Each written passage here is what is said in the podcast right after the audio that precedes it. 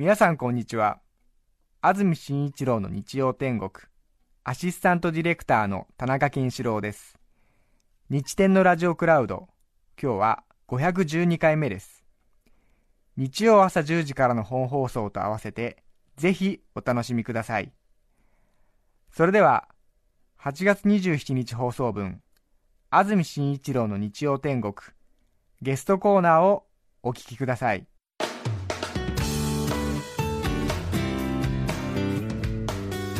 それでは今日のゲストです。歴史学者磯田道文さんです。おはようございます。おはようございます。よろしくお願いします。も磯田さんに最初にご出演いただいたのはもう2007年ですからう今回で11年連続11回目。あすごい。光栄もうね1年1回ね秋虫が鳴いてくるとそろそろ呼んでくれないかなと思ってまあもう期待してるんですよ、えーありがとうございます。嬉しいですね。いやーもういろいろ話聞いてうん。八丈島のえーと北秀えそうですね、の話とかも覚えてますしあの小田原とかね。小田原のあの、はい。みかんの種類をはい。分からなかったために、はい。徳川にバカにされちゃったという。そうですそうです。よく覚えてますいね。そうなんですよ。ええ。磯田さん、日曜天国出てくださってるので、うんやはり江戸時代の研究なさってらっしゃるので、義理がたいもので、うん他のラジオ番組、比較的オファーがあっても断るっていう噂は私の耳に届いてたんですよ。あ。全部断ったかな最近は。ありがとうございます。あでも僕裏番組やっちゃってますけどねもしそうなんですよ。ラジオの番組、断りに断ったわけで、テレビで今、真裏に出てます。すいません本当に 磯田道文さん、1970年、昭和45年生まれ、46歳、岡山県のご出身。去年4月から京都に拠点を移され、現在は国際日本文化研究センターの准教授。ベストセラーとなった武士の家計簿で第2回新潮ドキュメント大賞を受賞映画化もされました。歴史ものとしては破格のヒット作を連発。平成の司馬遼太郎との呼び声が高い歴史学者磯田道文さんです。はい。古文書を常にはい。どこかでいいものが出てないかということで、はい。探す毎日だと思いますが、はい。この1年で何か面白い古文書は手に入りましたでしょうか？ありました。え今年はね本当に新聞で報道されるやつを見つけちゃいました。はあの目安箱ってのはあの徳川吉宗が置いたとされるんですけどあれはい実は明治になってからも戊辰戦争の後新政府もはい。あの目安箱を置いてるんですよ。で戊辰戦争まだドンパチやってる頃に京都に置かれたい。その新政府の目安箱の中身行方不明だったんですけどえなんと古本屋から出てきたんですよ京都の。でん私見ちゃって見つけた目安箱の中に入って中に入った訴状ですね。訴状はい、京都府庁が本来保管してたものなんですけど、はい。閉じられた9冊のうち1冊が、ええ。なんか滋賀県の普通の民家から売られたものだというふうに聞いてるんですけど、はい。出てきてですえね、本屋で見つけたんですか？そうです、閉じられて。は本屋ではなんていう札で売られてたんい、や、ただ、領収書の束の中から汚いのがあって、先生、これなんやろうと若い、ええ。あの古書店のお姉さんが、はい。うんあこれはあなた、目安箱の中身ですよって言って、言ったらびっくりして。もう市役所の帳簿のようなものかなと思ってたら。思ってたらあれなんかおかしいとその人も思ったんでしょうね。え見つかったという。ででなんかよ、うん、かい書いてあったんですか？目安箱っぽいことは。えっ、とね箱そと書いてました。箱の中に訴えると書いて箱そと。箱そはい箱そという言い方はやっぱり専門家しか知らないのでこれが目安箱の中身だとは分からなかったみたいですけどでも聞かされてみるとあのそうなのかと。そうですよね。大発見ですよって言って、もう新聞が4つぐらい来ましたかね。そうであれびっくりしました。で中身見たら結構、あのーえー当時のできたばかりの新政府のことを批判したものもある。要するに竹林になってるんですね言いつけるという、あな要するにあの新政府の役人たちが大酒飲んだり、はい。あそこで芸者さんあげたりするので、まあ、女職にふけっていると、まあ、今でも不倫追及うるさいですけど、はい。まあ、そういう風なあの姿をですねやっぱり目安箱で訴えてると。ああんなやつはもう役人にするんじゃないみたいなのが書いてあったりとかね。始まったばかりの明治政府の役人がダメだと、うんそうです。それは訴状を訴えた人の文字なんですか？そうです。そのまま閉じてある文字の加減はどんなものですか？いや綺麗ですよ。やっぱり京都の周辺っていうのは一番識字率が高い地域で、えありますので、まあ綺麗に書いてますね。で一応、学問的にはあの新政府ができたばかりの時にどのようなことに対して不満を持っているか希望しているかっていうのが分かるわけですね。でまあ、一つは一番多かったのが貨幣要するに太政観察というあのお金でお札ですね。紙のお札を吸ったんですけど、評判悪いんですよね、小判じゃないわけであ。裏付けがないんで。なるほど。それでもうその額面通りに通用しないっていうので、これどうにかしろと、うん。小判じゃなくてなんか新しい札が出てるんですけど、ええ。これどうにかなりませんかっていう。そうですね。あと僕気がついたのが東京にあの首都が移って京都が放置されてしまったのは、いろいろ理由は言われてるんですけどこの訴状を見てると思ったのがものすごいあの住宅不足ですね。あ。の明治維新になるまでに金門の変だとか戊辰戦争で伏見が焼かれるとかで京都はもう方々が焼け野ヶ原になってて、え建物自体がないんですよ。だから都にしても住宅不足で家賃は高くなるわで住む場所がないっていうのもあってどこれをなんとかしようっていうのが多いのではい。なんかひょっとしたら、えっと、徳川幕府を静岡に、まあ、旗本たちを移してしまった江戸、東京は空き家だらけなわけですよね。なるほど。だからそこへ入れるっていうメリットが大きかったっていうのをこの資料を見つけて僕は気づきましたね。あこれ学会で報告してないんだけど喋っちゃったね。そうですね。は誰かが書く前に学会に論文出さないと、あーまずいね。ええそうですね。放送上はあうん。の決して正式な記録になりませんからね。はい、そうでも古文書探しのもう面目躍如ですね。ええもう一つ実は見つけて、えこっちの方は僕は面白かったんですけど実はね、泥棒も記録残すから忍者の研究始めてるからはい。忍者が崩れたりその技術が悪用されたら泥棒ですよね。はい。誰かに雇われて忍び込んだら忍びですけど、えまあ自分で泥棒えに入ったらただの、まあね。生活費稼ぐためにんやらかしたらで泥棒になっちゃう。何々小僧って言われる泥棒についての資料を集めようと思って、はい。でまあ、最初はそう思ってたわけじゃないのだけれどやっぱり古本屋さんでこのネズミ小僧次郎吉のあの資料が出てきたんです。よここ今日お持ちしたんですよこれ。これがそうですはい、ここでね。あ。誰かがまとめたんですよね。おさあとネズミ小僧次郎吉とこう表紙がついてて。で、まあ、内側には店舗時代にあの要するに、えー捕まえた時のネズミ小僧の犯行についての調書ですよね。で裁判の時に作られたものを写させてもらったんだと思うんですねこれはどこで見つけたんですか？これも神田の古本屋さんでふっと入ってたんで、ええ。びっくりしましたね。は関連資料本当に江戸幕府の文書だとか調べてみると結構いろんなことがわかると思うんですけどただ僕ネズミ小僧って義族って言われてますよね。そのね。弱い者にあの武家屋敷とか大金持ちの家に入って金を分け与えると思ってて、僕ひょっとしてそういう面もあったのかなと思ってたんですけど、はい。資料を読んだらもう見事に打ち砕かれました。こいつ悪いですネズミ小僧 はい。次郎吉。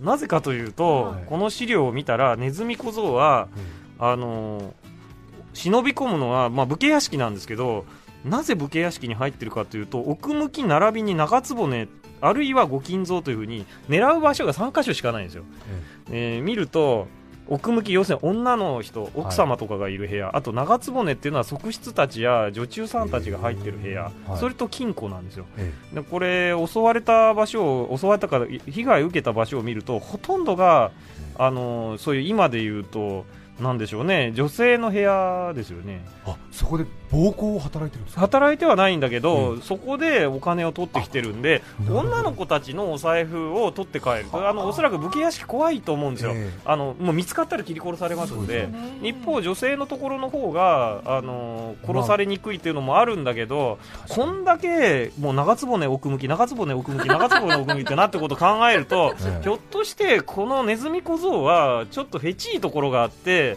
忍び込んで女の子の部屋の中を物色するのが楽しくなってた可能性もあると。なんか通説で言われてるのよりもうちょっとこう、そういう面を見ると、ええ。とてもじゃないか、義族よりはちょっと変態チックな、あのネズミ小僧を僕は考えざる、あこれも学会で発表してない、まずい。うん。趣味だった。あとはお金取るのにやっぱり侍のいるところ行くとやられちゃう可能性があるから女の人のところにしか行かないというようなこれはあれですか？ネズミ小僧次郎吉って本当にそういう名前だったんですか？はい、あの次郎吉ででここ見ると、次郎吉ことい剣え。というふうに書いてて、あのはあ。ニックネームだというふうに長所に書いてあると、で年齢だとかね、えはい。こう書いてあるんですね。年齢何歳になってるんですか？これ見ましょう、ええ。ーっとあちょちょあそう長所のページまで行かないといけないんで、ねえーどうぞごゆっくり。あそうですか、ねええ。あえーっと36歳辰年は入れえーえー、タツの30、えー入れ墨が入ってると、あ。はい。俗にネズミ小僧と申し触れ候と書いてますよね、ここね。うん。いわゆるこれはえー奉行所の長所の写しになるんですか、はい、そうだと思いますね、長そういうものから移したもんだと思うんですよね、あ。とはあ別名が次郎太夫こと、うん。まあ本当は次郎太夫なのに次郎吉と言われてるのかもしれないですね、これ見るとね。は何々小僧っていうのは他のもんでも調べてみようと思ってると、またやっぱり出てくるんですよ。あのーこれ稲葉小僧っていうのもいて、あはい。この人はあのー刀小刀だとか取ってるから、そんなに女性のいるところばっかりを、これも大名屋敷をずっと入ってった、大名屋敷で泥棒ですけど。小刀を専門に狙うような、小刀とかこう金目の金目の。えー刀って高いんですよ、ええ。高いやつは1本で数千万しますから、まあ、当時の感覚ではね,、い今の感覚直すと、転売するんうんです転売する。だから足つきやすいでしょうけど。ね、ええだからあとこう装飾品をばらして売ると結構な値段になる。つばとかつばとか、ええはい、郊外だとか、あなるほどね、はい、そうですか。あとこのネズミ小僧の長所の写しは神田の古書店でおいくらほどでご購入？これいくらだったかな、2000円ぐらいじゃない、2、3000円だったと思うんですよね。ああそうですかそそんな価値があると思われてなかったんじゃないですかね。ええいや、ただ僕にとっては、価値がわかんないです。いやいやいや私はこれ見ると、こうネズミ小僧のこう女性に対する興味っていうことをちょっとやっぱ疑わざるを得ないですね。うん。えそうですよね。あとはあの 目安箱の中身が綴って売られてたのはおいくらほどでお求めになったんですえあれね、ところ僕は聞いたんですよ、これ、貴重よと。かはい。高いよって言って、え。で僕が買うとしたらいくらで売ってくれるの？って言ったら、1万円っておっしゃるんですよ、えそれでいやそんなんでいいの？ってただ僕もよくわかんないんででええ買って帰ったら新聞報道になるようなもんですよ、はい。でもうしょうがないんでもうその10倍以上にお金をえ持って、はい。僕もう一回行くんですよ古本屋に、えそしたら真面目な古本屋で受け取らないっていうのを無理やり受け取ってもらったんですよ。ああそうですか、ええじゃないと、うん。次ね、なんか僕が安く買い出してるみたいなことになっても嫌だし、そうですよね。あこれ、ちょっと生だから言わない方がよかった。いやいね。やいやいやすごい先ええ生ご立派です。いやいや、でもいい本屋だったよ、本当。そうですね。うん。ええいろいろえ大変ですね。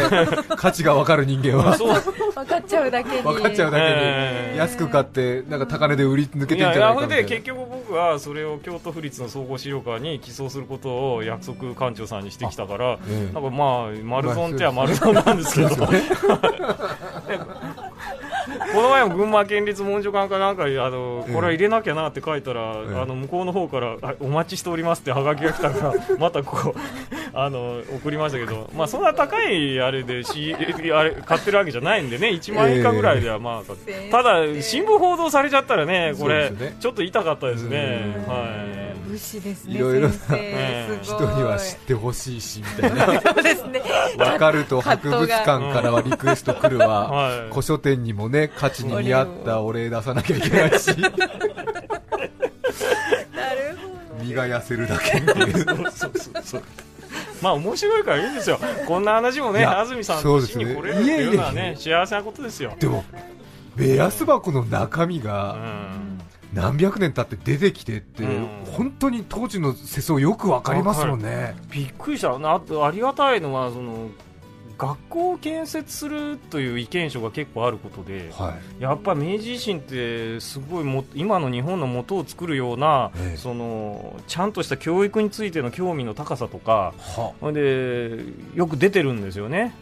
でし京都に学校作ってほしいっていう。そうそうそう。で小学校を建てていくんですけど、まあ、小学校をあの全国でおこ作られるより以前に民衆の力で自主的に作っていたことが実はあのこうに全国モデルになるんですけどそそれを訴えるあの住民たち。はい。でしかもその計画はとってもあの地のついたもので、えっと、政府のお金でまず住宅が足りないならあの長屋やあの家を建ててください、はい。でそれで家賃を取ってその費用でけあの小学校を作っていきましょうという細かい計算書があるものが何通も含まれている。すごい。これやっぱりせ今ね、あの政府に何かやってくれっていうことは、まあ、ええ。我々簡単なんだけど、ちゃんと次世代の人たちを教育するのが、まあ、あの僕たちが食べていくあれだと認識して、でちゃんと長く完全に政府に頼るんじゃなくて、案も出して責任持って自分たちでやっていくっていうのを見たときにやっぱ僕明治人の凄さって思ったね。そうですね。う、ん。やってくれやってくれじゃなくてそうそうそう。そうえー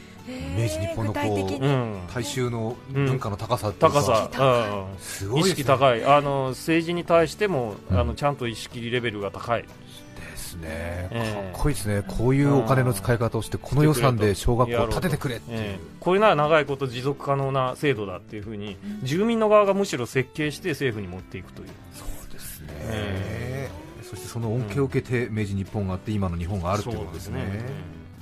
さて今日ははい。磯田さんにこのテーマでお話をいただきます。関ヶ原の戦いについて考える。まずは一気に紹介します。関ヶ原の戦いについてその1関ヶ原の戦い空想見物、はい。その2石田三成は本当に小早川の裏切りを知らなかったのか。その3島津はなぜ中央突破できたのか。以上の3つです。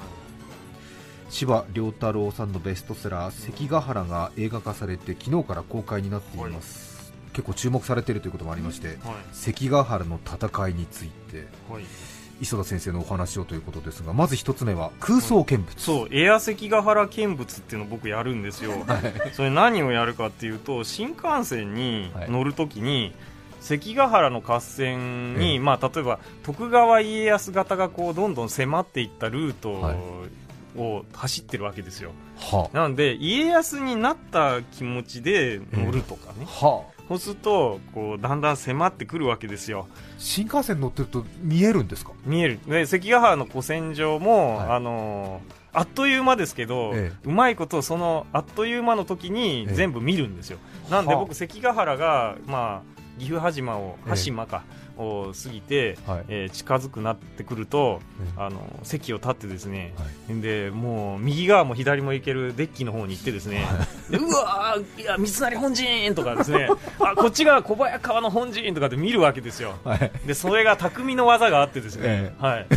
あの技があるんです。あので、まあ、雪とかで徐行になると、はい。極めてこれがありがたい。ああなるほど。だから普通こう雪で徐行になったら腹立つんですけど皆さん、やった関ヶ原が ゆっくり見れるぜとこうなるわけです言っても30秒ないくらいですよね。そうなんです。その間に見る技があるんですよ。はあ。で、うん。進行方向向かって左側と右側にそれぞれ関ヶ原が広がってるんで、はい。右見て左見てそうですそうです。両方見なきゃ。まずまあ名古屋側から行くと、はい。いえーっとまあの毛利がこう、はい。布陣してたですねは。山をまあ南宮山っていうのをですね、まず見て、はい。だんだん迫ってくると、ええ。ああの山の上に毛利の大軍がいる。あれが降りてきたら俺たちの軍はひとたまりもない。でも約束してあの家康側には手出さないっていう風に言ってるからあのええゆっくりその山の下を通ろうってこう通っていくわけですよ。そうするとね、結構当時のね記録にもあるんですけど家康はヒヤヒヤの戦いで、はい。家康軍の人たちあのーも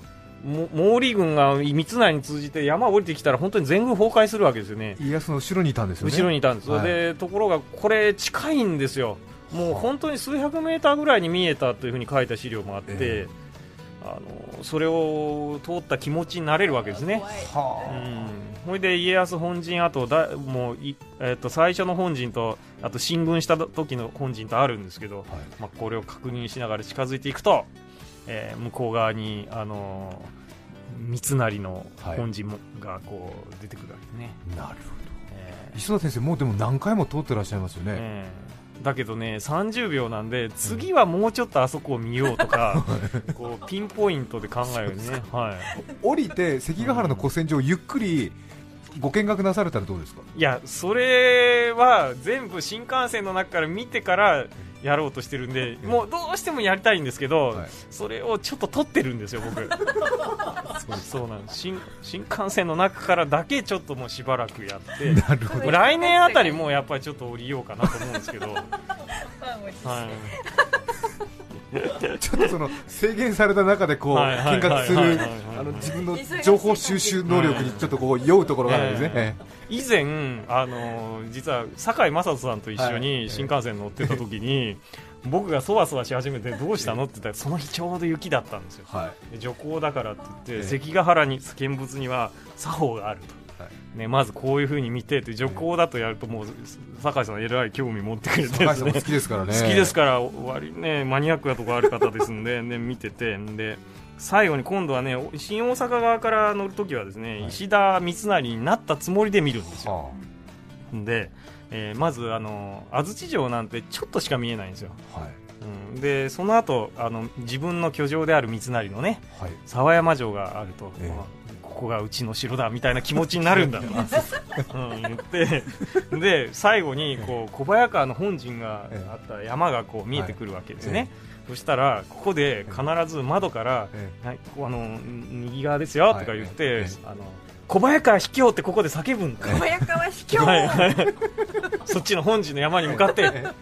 でところこれをですね僕著書に書いたら、なんと本当に新幹線の中でええ。小早川卑怯って叫ぶ女性とかが現れたようで、なんかブログとかに、ええあのさええ磯田先生の言う通り、ええ新幹線の中ええで小早川卑怯って言ったとか、はあ。それこれから困りますよね、これ日展でもやっちゃったら、ええ。あの周りの人には、えあの変な人と思われますので、あのまあいいですよ、なんか東海道新幹線を乗る時の、なんかちょっとそういう、はい。うん決め事おで、うんうんうん、いいですよね、なんとなく新幹線から富士山見えたら、みんな写真撮って日本一なんて言って、はで岐阜羽島のところで小早川の本陣跡が見えたら、はい。小早川卑怯っていうのがなんか、小さい声でもう人に迷惑にならないよ、はい小、早川卑怯っていうへえなんつって、面白いですね。そんなことになったりするんですよ。さて続いては。はい、石田三成は本当に小早川の裏切りを知らなかったのかということで今も話になりましたが、うん、石田三成の西軍は家康に負けるきっかけになったのはこの小早川秀明が裏切ったからとよく言われてますが。そうですねこれ僕知ってたと思いますね。はあ。のーなんかその頃書いた、えー三成の手紙を見ると、あのーなんか毛利軍とかがこう山の上に、あのー布陣してると。であれは水もない山の上だと、あはい。なんであんな山の上だろうかと下を降りてきて戦う気がないんじゃないかまでは書いてない。けど、おかしいおかしいというふうにあ当時水戸にいたあの同盟を結んでたあいうか裏でつながってたあの佐竹という大名にですねええ。あの書き送ってますね、西軍の石田三成は、はい、毛利がうん。あそこに布陣するのはおかしい、そうです、なぜだ？ええ。あと小早川とあの徳川家康がつながってるらしいことはあのーおそらく広まりつつあったと思いますね。なぜかというとい今関ヶ原という、ね、映画もありましてあれを作るにあたってもまあ重要資料になったと思われますのがあのー板坂牧祭慶長記っていうのがありましてこれは家康のあの関ヶ原の合戦当時の、まあ、お医者さんですよね。はい。G ですよ。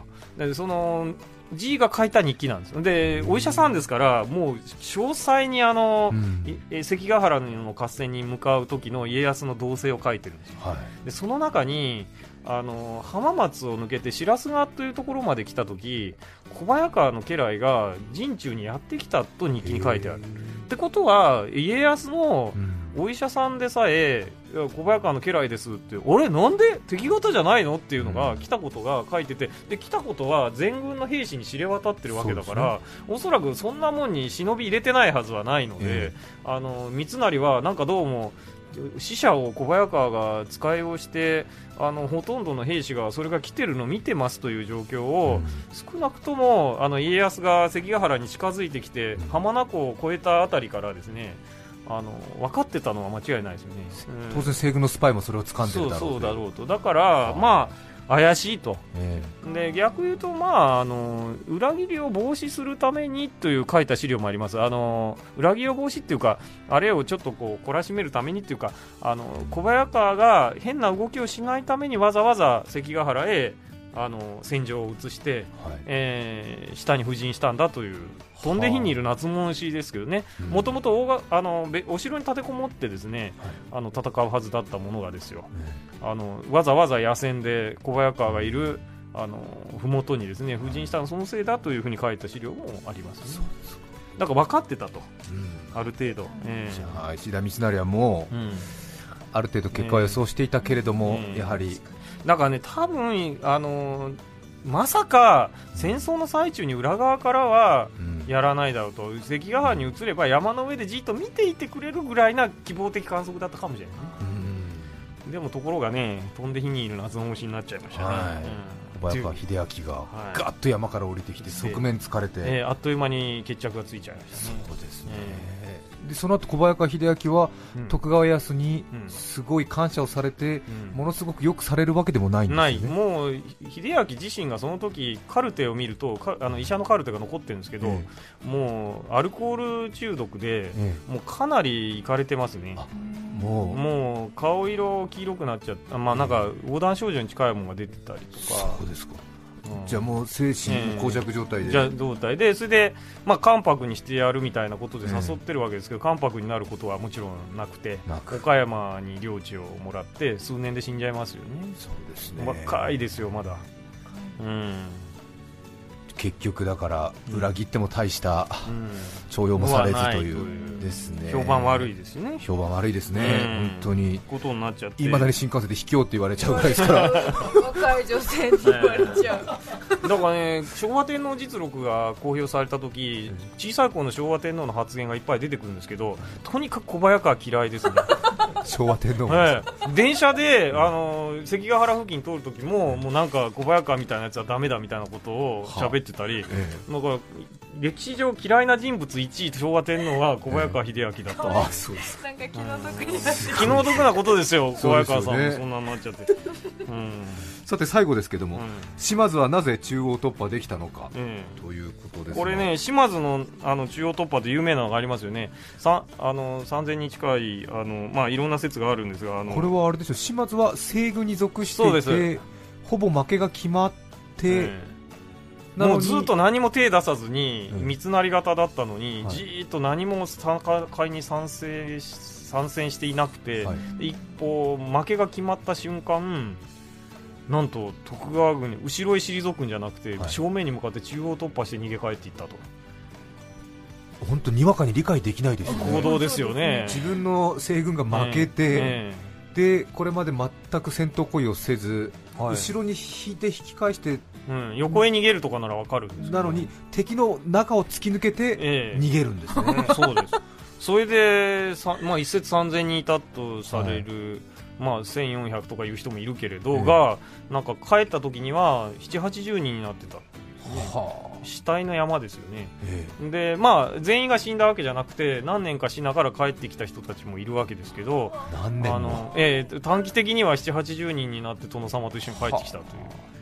でなんでそんなことをやったのか。でしかもその結果っていうのは実はあの無駄ではなくて重大でえこの島津が最後にバーッと出てきたからおいあれ止めなきゃとか言って、はいおいみんなで首取ろうとかいうふうに、まあ、家康軍っていうのは一番先頭にいるのはいい系ですよね、い、い直政とかが。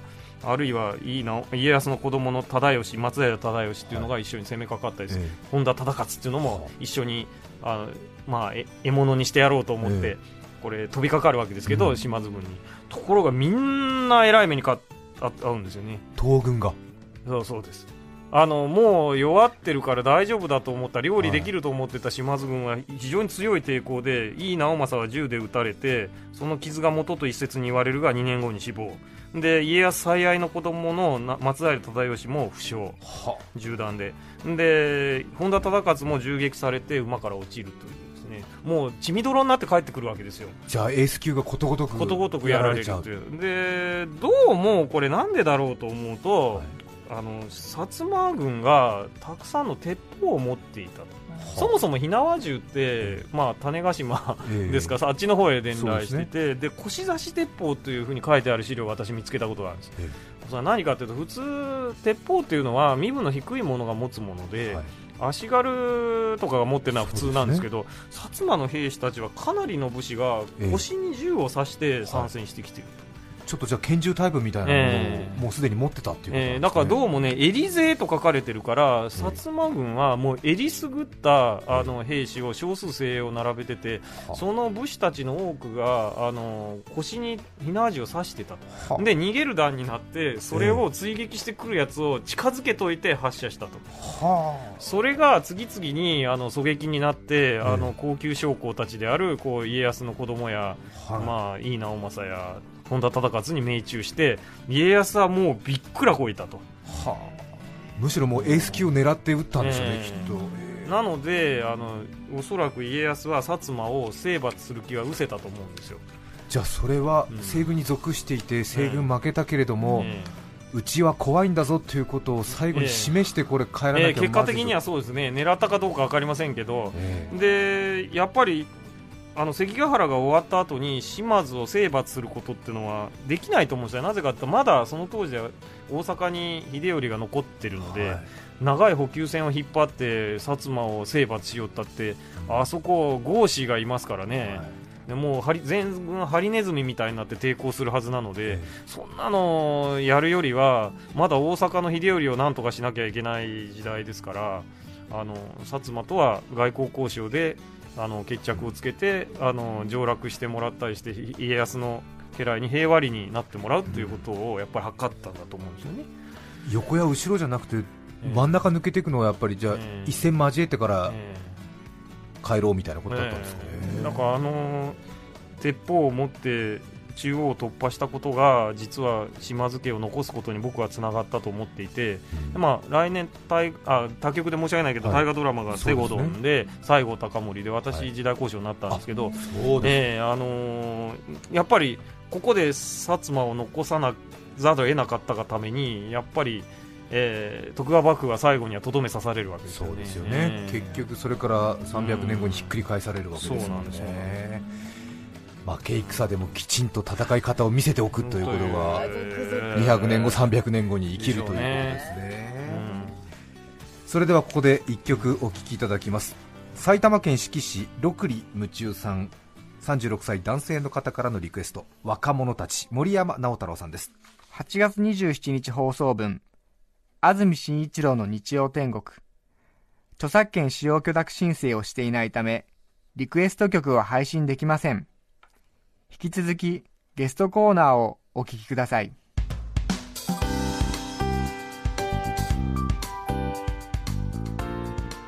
埼玉県志木市六里夢中さんからのリクエスト森山直太朗さん若者たちお聞きいただきました。さて改めまして今日はゲストに歴史学者の磯田道文さんをお迎えしています。今日お話しいただいた内容は磯田道文さんが中高新書から2012年に出された歴史の楽しみ方忍者合戦幕末史に学ぶに一部書かれています。新書版で税別740円です。また新刊司馬遼太郎で学ぶ日本史こちらは NHK 出版新書から税別780円で発売されています。ぜひご一読ください。大河ドラマの歴史監修も担当されて、ねあとはテレビ朝日の番組もやりつつはいお忙しい。忙しいですね、もうなんか NHK の BS の番組の司会もしなきゃいけないし、うんもうちょっと忙しいんで新幹、ただ新幹線に乗るので、はい。まあ、関ヶ原でいつまでもやるのはどうかなと思ってるんで、最近始めたのが、新幹線で高速で走りながら、ちらほら古墳が見えるんですよ、はい。小さな小山。それを一瞬にして人工の山と見破って、あれは古墳だって言って、ええ。えっと、分かれば、あれが5世紀の古墳か、6世紀の古墳かみたいに、はあ。こう見分けて、後で携帯で調べて、ええ。当たってたらええ、すごい喜ぶっていうのも最近始めたんで5世紀と6世紀の違いって分かるわか？ります。すあの、ね、横から前方後円墳見たとき、はい。えっと四角い前方部がええ。低いのが大体古いんですよ、ええ。で、あのーだんだんこの前方部が丸い山とえ後円部と同じ高さに近づいてくるんですよ、はい。あの古墳っていうのは、えーえ。なんで横から見てもある程度わかるんで、えはい。まあ角度がいいと、ええ。ああれは古いとか、え新しいとか見ながら行くんですよ、それでただもういつも思うのが、こう古墳だと思って調べたらただの普通の自然の山だったりして、ああがっかりするんですよ。的外れみたいな。的外れ必ず新幹線窓際取るんですか？そうですね。眠ったりなさらないんですね確かに。関西の方古墳多くてびっくりしますよね、ええ。飛行機乗ったら余計上から見えますよ、え あと熱中してるのは、はい。そのやっぱり忍者の研究やっぱりまだ続けてるんですけど。ねところがこの忍者の子孫たちと仲良くしてるって調べてるんですけど、効果とか伊賀の方行って、でところが忍者の子孫がもうええ加減早く忍者もしびれが切れてきて、はい。もう早いこと本書いてくれとえ言うんですよ。でいやいくらなんでもうちも子供いるから、えあの子育ても大変でこうもう自由研究とかも夏あるんだとか言ったら、えいや忍者すごいね。こ子供の自由研究手伝うからとか言い出すんですよ。え磯田先生の娘さんのそうそうそうそう自由研究を忍者の子孫が手伝うから？でなんか土壌すくいに行こうと、はい。自由研究にもなるがなみたいなことをええ忍者が言ってくれて、で川でこうに忍者の案内でえあらかじめ忍者の情報網を使ってなんか電話がかけられて忍者の子孫が あのああそこの川に今いるかとかなんとか言って土壌とか言ってあいるいるとか言ってで忍者と一緒の子孫か、でもまあ忍者忍術研究会で今はもう忍術の勉強してるから忍者と言っていいよ、でそれとこうガサガサって言ってこうやったりえして。娘さんも一緒に行くんです 行かくんですよ。もちろんだって本人のやつだから僕そうですよね。そうです。うんなんと豪華な、へもうカオスになってますね。ね。なんで忍者が、なんかええ自由研究手伝うんだみたいな、とんでもねえなみたいな、そうですか。う娘さんは歴史に興味ある子になってますん、いやなってないですね。なってないですよね。僕はあんまり歴史とか家では言わないしね、そうですよね。むしろね、うん。家で古文書開いてたら娘さんが破きそうになるんですよね。なったなったとか。いやだからもうこここの部屋置いといて危ないみたいなそんな感じなんでお忙しいのでどうぞ体だけは気をつけて。歴史学者磯田道文さんをお迎えしました。ありがとうございました。ありがとうございました。ありがとうございました。8月27日放送分安住紳一郎の日曜天国。お楽しみいただきました。それでは今日はこの辺で失礼します。安住紳一郎の日曜天国。食べ食う虫も好き好きただで食う寿司もっと好き。お聞きの放送は TBS ラジオです954905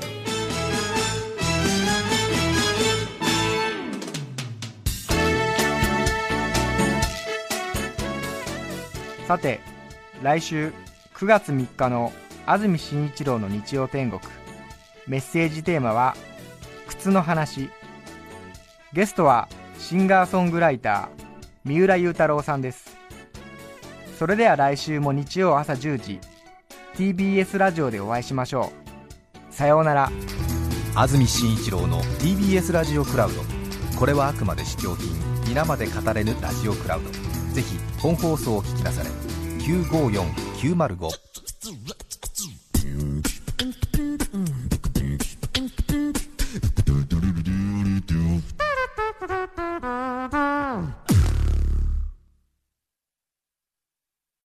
毎週月曜から木曜朝8時30分からお送りしている「パンサー向井のフラット」毎日を彩るパートナーの皆さんはこちら。月曜パートナーの滝沢カレンです。火曜パートナーのココリコ田中直樹です。水曜パートナーの三田寛子です。そして木曜日は？横澤夏子です。ヤーレンズのデイ淳之介です。奈良原正樹です。横澤夏子ちゃんとヤーレンズが各週で登場。今日も一日頑張ろうのきっかけは「パンサー向井のフラットで」